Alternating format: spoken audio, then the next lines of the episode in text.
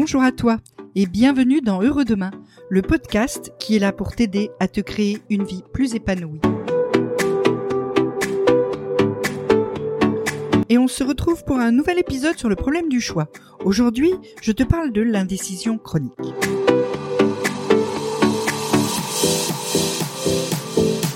Je suis Nathalie Mougel et je suis coach en changement de vie. Ma mission est de t'aider à faire face aux défis que la vie t'envoie, que tu les aies souhaités ou pas. On parle d'indécision chronique parce que, comme on l'a dit euh, dans l'épisode précédent, parfois trop de choix tue le choix. Et il y a certaines personnes parmi nous, peut-être toi, qui sont des indécis chroniques, c'est-à-dire qui n'arrivent jamais à véritablement prendre une décision, à véritablement faire un choix. Qu'est-ce que c'est qu'un indécis chronique Un indécis chronique, c'est simplement une personne qui va au restaurant avec ses amis et qui met deux heures à choisir le plat. Et puis, euh, une fois que le serveur arrive, il, regarde les assiettes des autres et il regrette le choix qu'il a fait. L'indécis chronique, c'est celui qui passe euh, trois quarts d'heure à regarder les affiches des films devant le cinéma et qui n'est pas capable de savoir quel film il a envie d'aller voir. C'est aussi euh, celui qui euh, change de vêtements quatre fois de suite le matin avant de partir au boulot, euh, qui finalement n'a rien avalé parce qu'il n'a pas réussi à choisir le parfum du yaourt à temps. Bref, l'indécis chronique, c'est celui qui n'arrive jamais à se décider. Alors, on va commencer par mettre certaines choses au clair. On a tous, de temps en temps, du mal à se décider. C'est normal. Mais généralement, on a d'autant plus de mal à faire des choix que le choix qu'on a à faire a un gros impact sur notre vie. L'indécision, c'est pas toujours mauvais. Ça permet dans certaines occasions de prendre le temps de la réflexion, de prendre le temps de se poser les bonnes questions avant de faire un choix qui va avoir un véritable impact sur la suite de notre vie et dans ces cas-là, il peut être salutaire de réfléchir un petit peu avant de se lancer. Tu te maries pas avec quelqu'un que tu connais depuis deux jours, sauf si vraiment tu as un peu bu et es à Las Vegas. Hein. Le problème, c'est quand cette hésitation, cette difficulté à faire un choix est permanente et qu'elle se répète, quel que soit le choix que tu as à faire, même les choix les plus insignifiants, comme tout à l'heure les exemples, hein, le choix du, plat que tu vas manger au restaurant, ça va pas avoir un impact sur ta vie, par exemple, hein, le film que tu vas aller voir, etc. Et du coup, cette impossibilité à choisir quoi que ce soit, bah, ça devient super invalidant dans ta vie quotidienne et c'est une source, une vraie source de stress. Alors pourquoi certaines personnes n'arrivent pas à faire des choix, pourquoi certains hésitent tout le temps et n'arrivent jamais à se, à se décider vraiment. Alors, il y a plusieurs causes à l'indécision chronique. Si tu la ressens, tu vas peut-être te retrouver dans une de ces causes. Hein. Mais beaucoup de ces explications de l'indécision chronique relèvent de la peur. Tu peux avoir peur de l'échec, peur de faire le mauvais choix. Donc finalement, ben, tu n'arrives jamais à te fixer vraiment parce que peut-être ça n'est pas la bonne décision et peut-être tu vas échouer. Tu peux avoir aussi peur des conséquences du choix. Et si je choisis ça, qu'est-ce qui va se passer? Et si je choisissais un autre, est-ce que ça ne se passerait pas mieux? Tu peux avoir peur de déplaire. Tu vas au cinéma avec quelqu'un et tu te dis mais oui mais si lui il aime pas le film et toi et voilà donc peur de déplaire à l'autre. Tu peux avoir peur de t'engager ça ressemble un peu aux peurs des conséquences du choix, sauf que là, c'est le problème de ne plus pouvoir sortir de ces conséquences. Tu peux avoir peur de rater quelque chose et te dire, ben, eh, peut-être que je vais aller voir ce film-là, il va être bien, il va me plaire, mais peut-être qu'en fait l'autre, dans dix ans, ça sera euh, le film du siècle. Tu peux aussi avoir peur du changement finalement, je suis pas si mal. Le steak frites, j'aime bien. Pourquoi je me lancerais dans l'andouillette euh, purée euh, de carottes hein? Et puis, il y a aussi des gens qui sont tellement perfectionnistes que pour eux, tout est blanc ou noir. Tout est juste ou faux. Elles préfèrent ne rien décider plutôt que de ne pas faire le choix parfait. C'est-à-dire que pour elles, soit tu fais le bon choix, le choix parfait, et tous les autres choix sont mauvais. Alors qu'en fait, dans la réalité, c'est pas comme ça. Bien souvent, tu as une gradation dans euh, le bien-être que vont t'apporter euh, les choix que tu fais. Et euh, si, par exemple, si on reprend le choix du téléphone du podcast précédent, eh bien, même si le téléphone que tu as choisi, finalement, il s'avère pas si parfait que ça, parce que euh, tu es obligé euh, de faire beaucoup de manipulations pour pouvoir accéder à tes applis, euh, deux ou trois, alors que tu espérais ne pouvoir en faire qu'une. Mais si pour tout le reste, il remplit ce que tu voulais, bah, ce téléphone, il est bon. Il est peut-être pas parfait, mais il est bon. Or, pour les gens qui sont très perfectionnistes, c'est tout ou rien. Et ça, c'est quelque chose qui pose beaucoup de problèmes.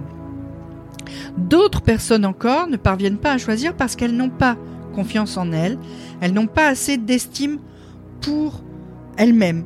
Donc elles se disent que ah de toute façon j'ai toujours fait les mauvais choix alors euh, je sais plus quoi choisir parce que euh, en fait je suis quelqu'un qui choisit pas toujours les bonnes choses pour moi et donc elles se posent cette question de savoir si elles sont capables même de faire un choix pour elles-mêmes. Ne pas choisir, c'est ne pas avoir à assumer ensuite. Et ça, parfois, c'est confortable. Et puis enfin, il y a les personnes qui ne se connaissent pas suffisamment pour pouvoir exprimer des goûts et des désirs. Elles ne choisissent pas tout simplement parce qu'elles ne savent pas véritablement ce qu'elles veulent, elles ne savent pas vraiment ce qui est bon pour elles. Et donc, pour les gens qui rencontrent soit ces peurs, soit ces blocages euh, au niveau des choix, ben, tout devient difficile. Tous les choix deviennent difficiles. Choisir une brosse à dents, choisir un parfum de glace, ben, c'est un problème insoluble. Et le pire, c'est que bien souvent, quand ça se passe comme ça, il y a finalement quelqu'un d'autre qui vient et qui va finir par choisir à ta place. Et qui va te dire, ben allez, vas-y, prends cette brosse à dents là, moi j'ai la même, elle est super bien, tu seras content. Ou bien, euh, bon ben lui, il va prendre fraise chocolat. Parce que les autres gens, autour de toi, souvent, ça finit par euh, les énerver un petit peu, que tu sois pas capable de choisir, que tu sois toujours dans l'indécision. Et donc, dans ces cas-là, à l'indécision que tu as déjà du mal à supporter, va venir s'ajouter l'impression très désagréable que c'est les autres qui gèrent ta vie à ta place. Et ça, on n'en a pas tellement envie. Alors si tu es un peu dans ce cas-là, de l'indécision chronique, et euh, des gens qui finissent par dire à ta place que tu vas prendre une glace à la pistache, eh bien, il y a plusieurs choses que tu vas pouvoir mettre en pratique pour essayer de résoudre ce problème et de faire en sorte que tu deviennes capable, petit à petit, de faire des choix de plus en plus importants. La première chose que tu peux faire, c'est d'abord essayer d'apprendre à te connaître mieux. Ça va te permettre de définir plus précisément tes goûts, tes besoins, tes attentes, tes capacités aussi, et tes objectifs dans la vie pour faire des choix en conséquence. Donc, finalement, te connaître, c'est te donner la possibilité de mieux faire tes choix. Tu peux aussi t'informer plus pour te faire une idée plus concrète des options qui s'offrent à toi. Évidemment, tu vas faire ça euh, dans le cadre euh, d'un choix qui va être impactant dans ta vie. Pour choisir ton parfum de glace, tu n'as peut-être pas besoin non plus d'essayer de regarder tous les ingrédients. Hein. Examine aussi, et ça, ça marche super bien, tes réactions corporelles. Quand tu dois faire un choix relativement important, tu commences par respirer. Tu respires deux ou trois fois profondément. Tu tu te plonges en fait en toi-même, tu fais le vide dans ton esprit, et puis tu essayes de te visualiser, de te visualiser dans la situation qui va être après le choix. Et prête attention à tes signaux corporels. Alors on va prendre un exemple extrême. Quelqu'un euh, t'a demandé euh, de partir en vacances avec lui et euh, tu hésites parce que tu sais pas trop si tu as envie d'aller à cet endroit, si tu as envie d'aller avec cette personne, etc. Tu fermes les yeux, tu respires profondément et tu te visualises dans la situation. Tu es à l'endroit que cette personne t'a proposé en vacances avec elle. Et fais attention à tes signaux corporels. Si tu t'aperçois que ton cœur et ta respiration se mettent à s'accélérer, que ta sueur monte à ton front, c'est peut-être que tu n'es pas prêt à partir avec cette personne. Si par contre, au moment où tu t'imagines dans cet endroit-là avec cette personne-là et que le sourire te vient et que tu te sens bien, que tu as un peu chaud, etc., ben peut-être que tu peux y aller. Et ça va marcher pour plein de choix euh, relativement impactants. Tu t'imagines dans la situation qui résulte du choix et tu vois si tes réactions corporelles sont positives ou négatives. Autre chose que tu peux faire, c'est ne pas chercher à précipiter tes choix, juste pour mettre fin à l'indécision.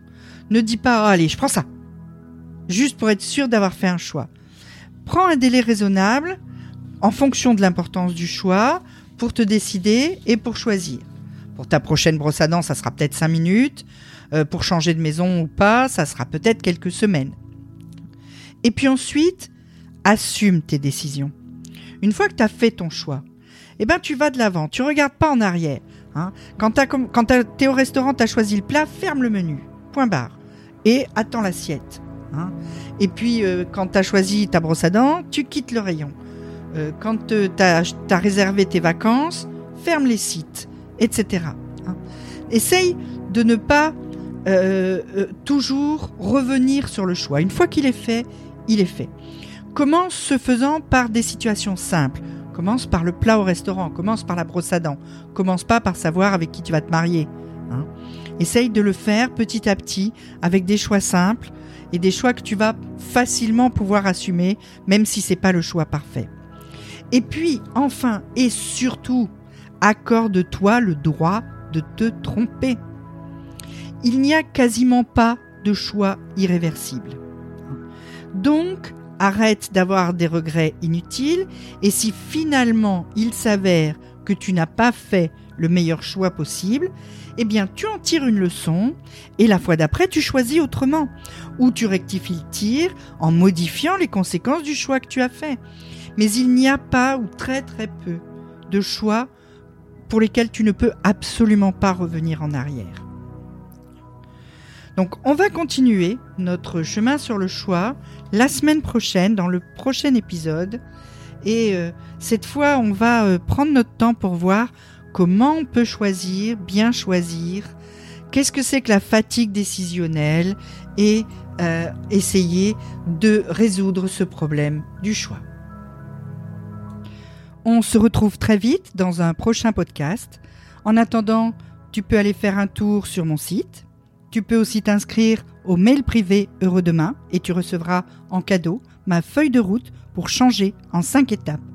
Tous les liens sont dans la description. À très vite et surtout prends soin de toi.